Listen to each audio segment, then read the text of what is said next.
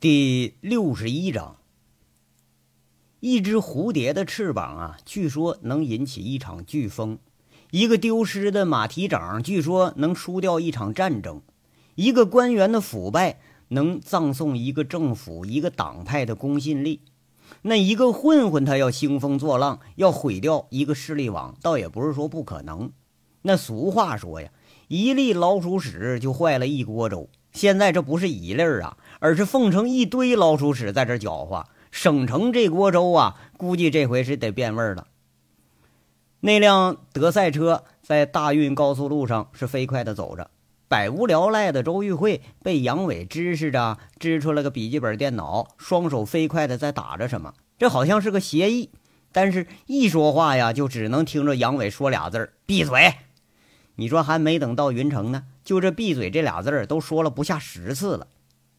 时间呢在流逝着，杨伟好像在争分夺秒的要办一件什么事儿。省城这边乱象好像已经渐渐的显示出来了。省城留下的这一干人等忙着在挨家挨户的旁敲侧击，帝豪煤炭交易大厦。娱乐报社、呃晚报报社，还有北京的那个天域信托投资驻省城的办事处，无一幸免。先是照片，紧接着就是电话，一样比一样恐怖啊！不过奇怪的是，并没有涉及到敲诈勒索。哎，这些跟靳聚财沆瀣一气的这个单位和人呐，怕是都知道靳聚财这个黑社会背景，他比较浓。能把靳聚财给收拾得了的人，那当然更不是什么等闲之辈了。呃，既然说昔日里头呼风唤雨的靳老板已经一命归西了，那就没啥可怕的了。那总不能说咱跟着他在一起倒霉去吧？思来想去呀，还是选择了一个最聪明的途径，咱自保吧。哎，要说呀，人人自危的时候，最快能想到的那就是自保。通宝现在那连自保的机会都让人给剥夺了。下午时候就开始陆陆续续来夜总会准备演出的小姐们，都坐一楼里头叽叽喳喳，不知道该如何是好了。看这样啊，今天这个收入八成是没戏了。揪着电工问了好几次，人电工摇摇头，说着：“姐们儿啊，你就当来例假了吧，啊，都回去歇两天去，急什么急呀？那一天不让男人摸，能憋死你呀？”这话一出口，电工就被众姐们这个唾沫就给他唾跑了。不过这个李海呀，啊，就是席玉兰培养的这个心腹，那他可就没这么好的运气了，被杨伟这一伙捆着给扔包间里头，一直快到中午才被人家发现。哎，刚被放开，却是又迎来一伙了更恶的人。那富华盛世夜总会的人来了，黄毛带的头。现在这时候，通宝电路是全瘫了，包间里头一间比一间黑。哎，正好这就给了个好机会，三十多个人。趁着人乱的时候，直接就冲上了五楼。这估计是王大炮给通的信儿，打了通宝的保安们一个措手不及。周富贵这个手下呀，到那也不是说吃干饭的。大清早知道这地方出事了，又四处打探了一下，确实说靳聚财这人没了。哎，这才放着胆子就来了。为了镇住通宝这帮保安。黄毛甚至还要了几张照片，哎，把小海带那几个保安给控制住之后，二话不说，一把刀就把这照片往桌子上一怼，哎，拍了两叠子百元大钞，足足得一万开外，打着手电筒让小海来看来，那恶狠狠的来了个先声夺人。小海，你老板都死他妈了个逼的了，就玉兰那个破鞋也跑了，识相的啊！把姐们们给我都带富华去，少不了你好处。跟着我大哥混，咱们就是兄弟。还他妈的，你要不跟着啊，今天老子废了你腿儿。这两年你没少跟我对掐吧？来，你挑挑吧。这事儿多好选呢。那小海吃惊的看看那个照片，再看那边红彤彤的钞票，然后再看看虎视眈眈的对头，那手里明晃晃的大砍刀。然后又看看自己这边那一个个垂头丧气的保安，这停电呢就意味着失业了。姐们们不挣钱，保安基本就等于失业。小海略一思索，这就有了结论了。推开架着自己的这俩混混，很沉稳的把一叠钞票塞自己腰包里了，但很冷静就说了：“KTV 这小姐妈咪都归我管，人可以给你，不过啊，我们一个村十几个保安，你也得一块给收了。该发的钱你不能少，其他的那我就帮不上你了。桑拿洗浴里头的那是靳总前妻的弟弟，我惹不起，你看着办吧。行，兄弟，亏不了你啊，走见我们大哥去。今晚我请客。这黄毛挺高兴啊，优待是这投诚的一方。一挥手，的西瓜刀瞬间就不见了，都插后腰里了。敌对的两方一眨巴眼睛就成了兄弟了。一行人下午时分，这就成了联盟了。要说也没招啊，生活和生存的压力，那比义气多少他得重点何况老板都死了啊，你这讲义气，你总不能说替他再守个节吧？再说了，他也没给咱那么多应该守节的钱，不是吗？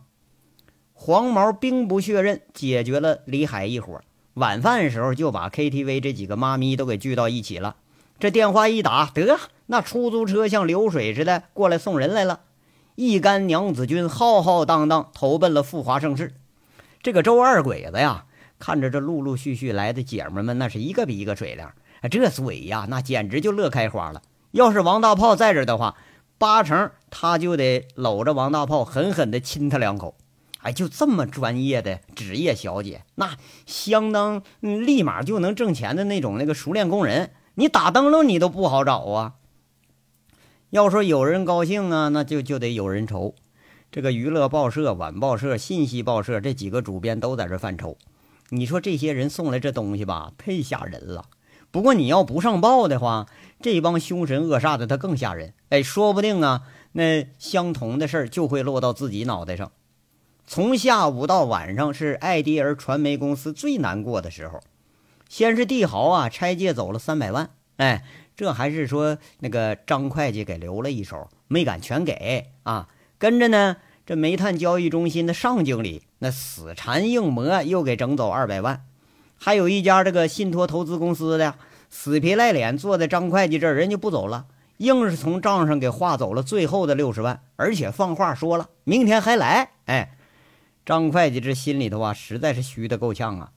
靳总在的时候哈，你看一个个跟个孙子似的啊。那咔咔给送钱，哎，这人刚出差两天，嘿，你看看没？这帮人如狼似虎，这全都上门来要钱来了。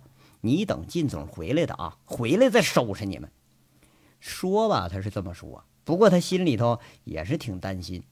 这钱那都是下层报刊分销商代理交的这个呃抵押金，这一下全给盘出来了，账上彻底空了。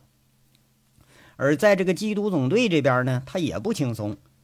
潞州市的审讯是还在继续，一半人都没撤回来呢。负责省城事务的严处长被一连串的信息给搅的是焦头烂额。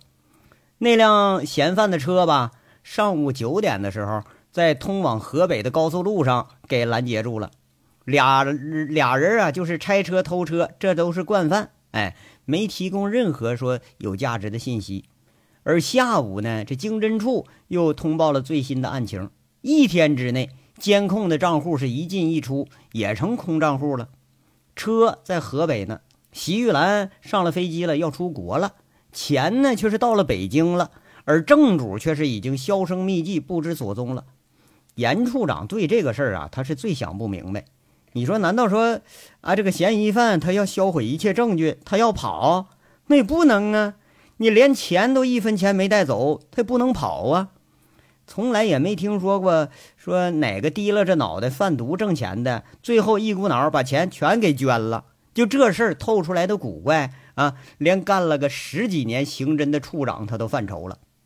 唯一没出问题的呢，是在区长这儿，他仍然是照常上班下班，晚上还来了个应酬，哎，根本就没觉着自己这关系网里头已经开始有了翻天覆地的变化。一切变化的始作俑者，下午十七时缓缓地进了云城。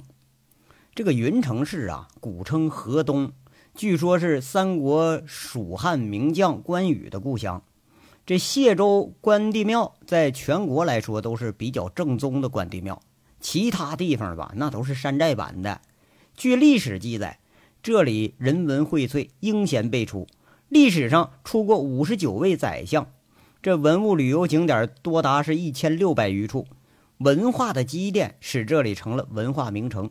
富有盛名的十大农产品，其中就包括沁山的板枣。哎，那玩意儿啊，杨伟一直他想种，不过是成活率太低，成树期在六年以上。那后来呀，就没大规模的种。不知道这是临近故乡的缘故啊，还是其他原因。一进云城，杨伟的心就跟着心情好起来了，嘴里头哼哼着那个什么“清个灵灵的水呀”，就那一段小曲儿。那周玉慧差点扑哧一声就笑了，这是沁山呐放羊的曲子。看着杨伟在那自得其乐，那周玉慧也跟着心情就好起来了。德赛车停在了云城城关西路上，离高速路不太远。周玉慧正诧异着杨伟为什么停在这儿呢？杨伟凑上来，看着小笔记本的屏幕，问一句：“完了没有啊？”周玉慧把笔记本就递给了杨伟，杨伟粗略看了看。没发表意见，又还回去了。这文字上的东西啊，还真就挑不出什么毛病。那条文一句比一句晦涩。周玉慧看看杨伟，想问点什么，但是他又没问。哎，我说喜欢这儿不？云城这地儿啊，我可是净路过了，风景名胜，我是一去一处我都没看过。小时候我知道这个地方最出名有三样，是栗子、板枣、耗子药。现在最出名有三样。是报纸、学校、关帝庙，这地方啊，听说教育是很发达，全省最好的中学就在这儿。每年从这儿出的这学习资料啊、盗版书啊、报纸啊，据说养活了全国上百万人。哎，这事你信不啊？杨伟自言自语的在这乱说着，说完了呀，一看周玉慧没吭声，挺奇怪，就问了：“，你怎么不说话呢？”周玉慧回过头来，眉眼含笑，很俏皮的指了指自己的嘴。杨伟是惊得直掉下巴，一下更奇怪了：“啊，怎么着？想亲嘴啊？你有毛病啊你啊？你才有毛病呢！”周玉慧脱口而出，啐了一口，说了：“你不让我闭嘴吗？我不跟你说话，我憋坏你！”杨伟趴在方向盘上是笑了半天，今天才真正发觉啊，周玉慧不但是时时理性，而且有时候啊还挺可爱。这怕是说在报复自己一路上没给人家说话了。杨伟，这都快晚上了，你钻这儿干嘛呀？你不是说进去才在这儿吗？这哪有人呢？周玉慧终于是按耐不住好奇，在这问上了。杨伟一转头，那瞪着周玉慧，他没说话。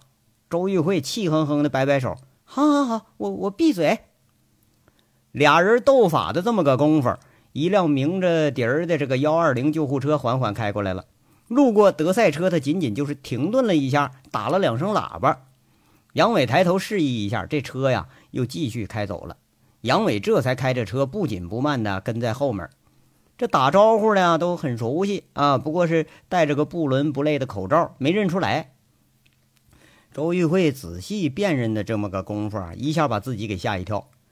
车窗里头透出个鬼脸儿。一身医生打扮的人，他仔细一辨认，这人是小五元儿一侧头又要问这个杨伟，杨伟却是目视前方，早都注意到周玉慧这动作了。他又是淡淡的一句：“闭嘴啊！”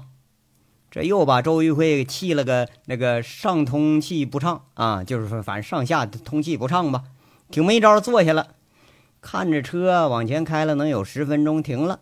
杨伟轻声说了：“看啊，抬下来那个。”就是靳聚财和他的司机，我把他们啊直接送医院去。如你所愿，我就是把人给揍晕了而已。从头到尾，他根本就没认出我来。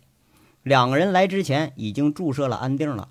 司机从昨天晚上到现在，压根儿就没睁过眼睛。啊，这里是？周玉慧惊的是嘴大张着，眼睛在那瞪着。闭嘴！杨伟又是一句，这把周玉慧下面话就给噎回去了。要说这地方是什么地方呢？是云城市最著名的一个医院，是精神病专科医院。那偌大的牌子和高大的铁栅栏，就像一个困兽的大铁笼子。杨伟是左思右想啊，把靳聚财留在自己手里头还真不安全。而且手下这帮人，你说没轻没重的，万一给人家打出个好歹来，那可就麻烦了。况且那司机呀，一扒衣服，那上身半个身子全都是纹身。一看就不是善茬啊，这才给靳聚财俩人找了一个稳妥的安置地点。恐怕说没人会想到啊，叱咤一时的靳老板会在精神病医院住着呢吧？前方二十米处，两名医生在车上的喊着那个门房，说联系着，一会儿从医院里头就出来四个医生。哎，抬着两张那个病床啊，就开始往医院里头走，嘴里叫着：“，家属呢？办一下这转院手续。”哎哎哎，那个哎，车上啊下来了一个矮胖的小胡子，是一脸风尘。打扮的如同就云城街上蹬三轮的板爷，听着医生喊呢，赶紧就跳下来了。这俩病人给抬进病房里头，一会儿小五带着这小胡子就办了住院手续。俩人是交了一万块钱押金，进了一个标着精神病专科的办公室。五元一伸手向那小胡子介绍：“嗯，这个是医院的侯大夫啊，精神专科的权威。呃，有侯大夫在呀。”您就放心啊，你这两位哥哥的病是保证能治好。人家小五是扮人像人，扮鬼像鬼呀，穿上这白大褂，哎，还真就像一个无良的医生。哎哎呀，那我得给大夫磕个头啊！小胡子说着，做事就要跪下。这医生是一位四十多岁呀，胖胖的中年人，那赶忙就把小胡子给扶起来了。小五趁着俩人说话这功夫，悄悄把门就关上了。那小胡子一看门关了，马上明白啥意思了，说着话就掏出一包硬硬的那个大信封子，哎，就往那个医生大口袋里塞，嘴里说：“呃，王大夫啊，五千块钱，一点小意思啊，就劳您费心了啊。”哎，你看，你看，这是这这叫什么事儿啊？那医生是忙不迭在这推拒着，却是说没有伸手往外拿，就这种事儿，那都司空见惯了。哪个家属你要不送，那你这心里你还得觉得有点不得劲儿呢。呃，这这哪行呢？你要不收，我能放心吗？我这俩哥精神病好几年了，可就指着您了啊！收下吧，别客气啊。现在都是大行大事的，这规矩我我俺懂。小胡子拍拍医生那口袋，不让他往外拿。那医生一看人家属这么客气，那倒也不拒绝了。暗地里头夸呀，你说这人，你看他长得不咋地，不过还真挺懂事。那个侯医生朝着贾医生小五在那说：“这病历带来了吗？”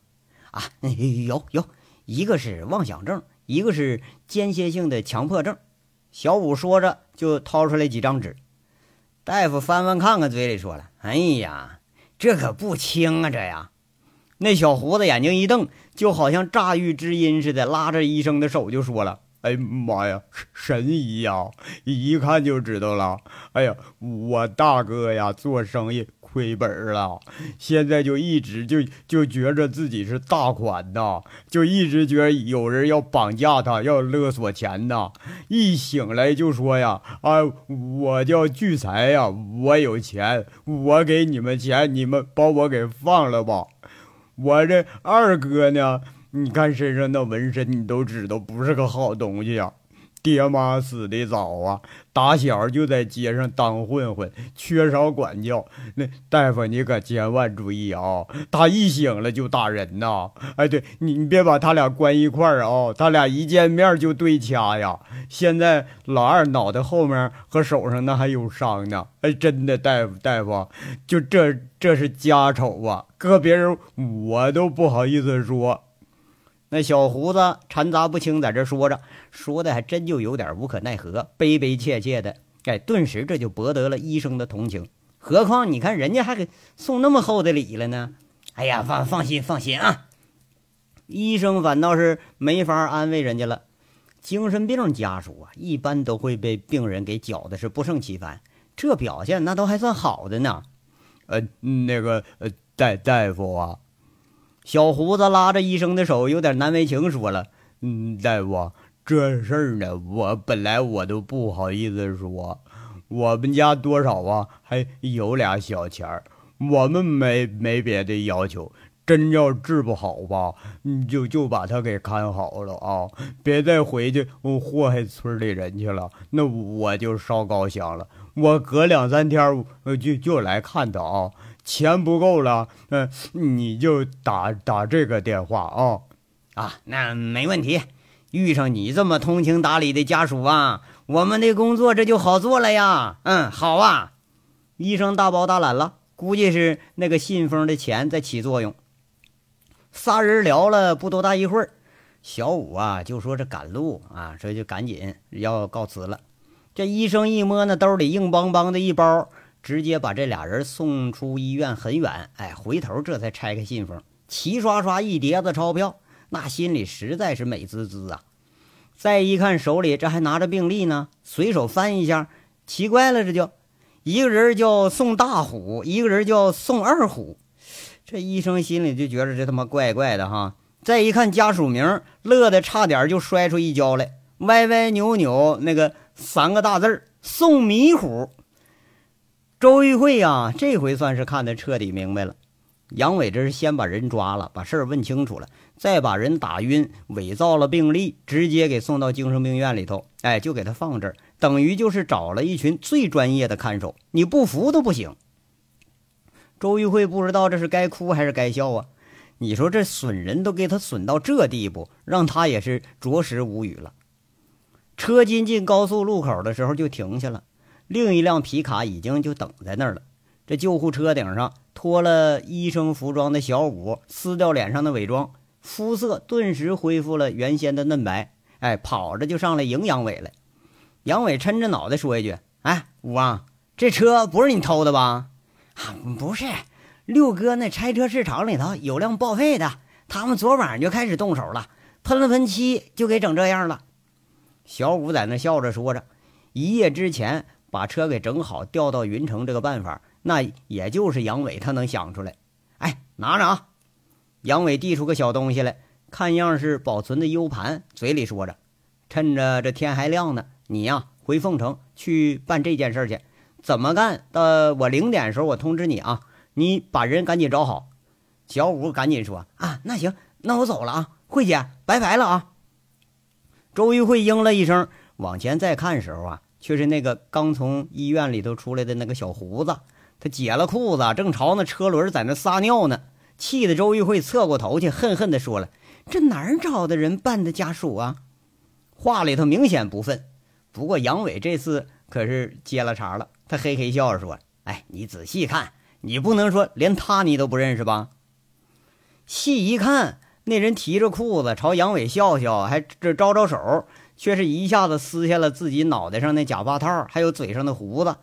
周玉慧惊讶叫一声：“王虎子！”我说：“谁呢？这是？”这小五元的手艺，两年前把你打扮成小太妹，那有他在，你就不能相信你自己的眼睛啊！看着杨伟忙着打电话，又在安排着什么事儿，哎，他隐隐听着呀，是武立民。周玉慧这回知趣了。他呀，没说没问，就在那静静的待着，一直到杨伟发动了车准备走了，却是没上高速，是绕着就进了郊区了。稳稳的驾着车，杨伟侧头看了看周玉慧，嬉笑着说了：“嘿，可以不闭嘴了，我知道你也快憋不住了啊。”切，稀罕呢！我觉着你这办法肯定有问题。那医院万一发现病人真实身份呢？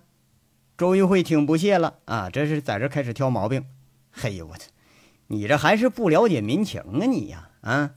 医院里头啊，你交的钱还没花完以前，他可能让你出院吗？啊，你就别说没呃，别说他有病啊，没病他都能给你查出一堆病来。再说了，医生在接收病人的时候已经有了思维定式了，潜意识里头就已经把这俩人当病人看了。那精神病医院。那管理都比监狱里头严，哎，我就不信他们还能跑出来。放这儿啊，我还真就不怕他瞎说。他要越说的玄乎啊，他越像精神病。杨伟在这儿像自言自语似的，很得意他自己的这安排。周玉慧无语了，讪讪的说着：“这这能瞒几天呢？”“哎呀，瞒一天就够了。不过呀，我估计可得是不止一天。”“那然后呢？”“然后啊。”很遗憾，嗯，现在省城他这个圈子里头，基本上已经认为他死了。然后呢，靳聚财和司机，呃，可能回省城。回到省城就发现夜总会完了，公司也完了，自己相好那女的跑了，自己原来朋友全都背叛了。你想干点什么事儿，钱没了。你像这种人，只要是没了钱，那就等于抽了他的脊梁骨。我还就不信他一时半会儿他翻得过来身。哎，要是以前呢，这家伙是省城摇头丸的大卖家，坑人坑的也不少了。他这一失势，我看找他报仇报冤的那肯定也不在少数。杨伟在这淡淡的回答着：“他不会报复你呀。”哼，迄今为止啊。他都没认准收拾他的是谁，哎，而且就现在他这个身份已经被打到解放前了，能不能解决得了温饱问题，那还有待于观望。就他这个本事，你也知道，最初起家就是靠贷款不还，现在还欠着银行一屁股债呢。我想啊，他能不能留住这个住的地方，那都是个问题了。他要是真能把我给查出来，真敢正面的跟我来，哎，我倒还佩服他是条好汉呢。杨伟笑着说着，那语气里头明显就是很不屑。你，我觉着你这办法好是好，那就是有点太损了。周玉慧评价一句，总觉着这事儿办的呀，确实有点就是太那个了。嘿，损，我是不觉着，哎。如果靳聚才能一辈子就住在这个精神病院，那就得说他是莫大的运气了。这种人最终下场就是在深牢大狱里头，他过上一辈子。杨伟淡淡的说着，这俩人之间就有了片刻的宁静。此时的天呐，已经渐渐的暗下来了。车开了能有十几公里，靠近城郊的时候，杨伟打了几个电话确认位置。然后就是静静的把车停在一个路牌前面等着，看样是在这儿等武立民呢。咱们今天住这儿啊？周玉慧一看杨伟不动声色，小心翼翼的问了一声，就怕杨伟这又让他闭嘴。杨伟啊，在那嗤笑着，开着窗户点根烟，说着：“哼，我可没兴趣跟你一块住，我还得赶着回省城看热闹去呢。”德行！周玉慧笑骂一句。跟着好像想起来什么似的，笑着问杨伟：“杨伟呀，这天下的坏事，你数数还有你没干过的吗？我怎么觉着你这脑袋长得跟人不一样啊？想坑人时候，什么损招你都想得出来？”“呃，好像是，嗯，没有。其实，在我看来吧，这都不算什么坏事。我受的教育就是这样，在特种部队里头，为了达到军事目的，可以不惜一切手段。”包括偷袭，包括刺杀，包括投毒，包括反间。哎呀，反正啊，什么有用就用什么。哎，对了，我们老队长说呀，这是阴谋和谋略。这在这个词儿哈，在希腊语里头，那个你你不是懂吗？它这是一个词儿。哎，你那你看是不是这么个事儿？杨伟侧着头，兴致非常好的问了一句：“哈，借口。”就是你这下三滥的办法，还还谋略。周玉慧忍俊不禁的笑着，头靠着那靠背，玩味似的问一句：“你等在这儿，莫非还有什么谋略不成啊？”“嗨，那当然有了。”杨伟一下子就给了周玉慧一个意外。看周玉慧好奇心一下子被吊起来了，杨伟神神秘秘说了：“那个玉慧啊，我刚才跟你说这云城三大宝。”那现在的你还记着不？报纸、学校、关帝庙很好记呀，和这个栗子、板枣、耗子药还押着韵呢。周玉慧在这笑着说：“那杨伟这怪话有时候说出来吧，他倒也是能听。哎，这记性不错呀。这云城哈，文化悠久。这文化悠久呢，教育就发达；教育发达呢，出版业就发达。那地下出版业呢，那就更发达。”盗版书那可是畅销全国啊！咱就不说盗版吧，就正版都得有十几个正规的那个胶印、彩印、铅印的厂家。就这地方的农民一大半那是靠吃油墨为生的。杨伟在这侃侃而谈。杨伟，等等，你你说了这半天，我怎么没听懂你的意思啊？你什么说说什么时候说话你都学会拐弯了？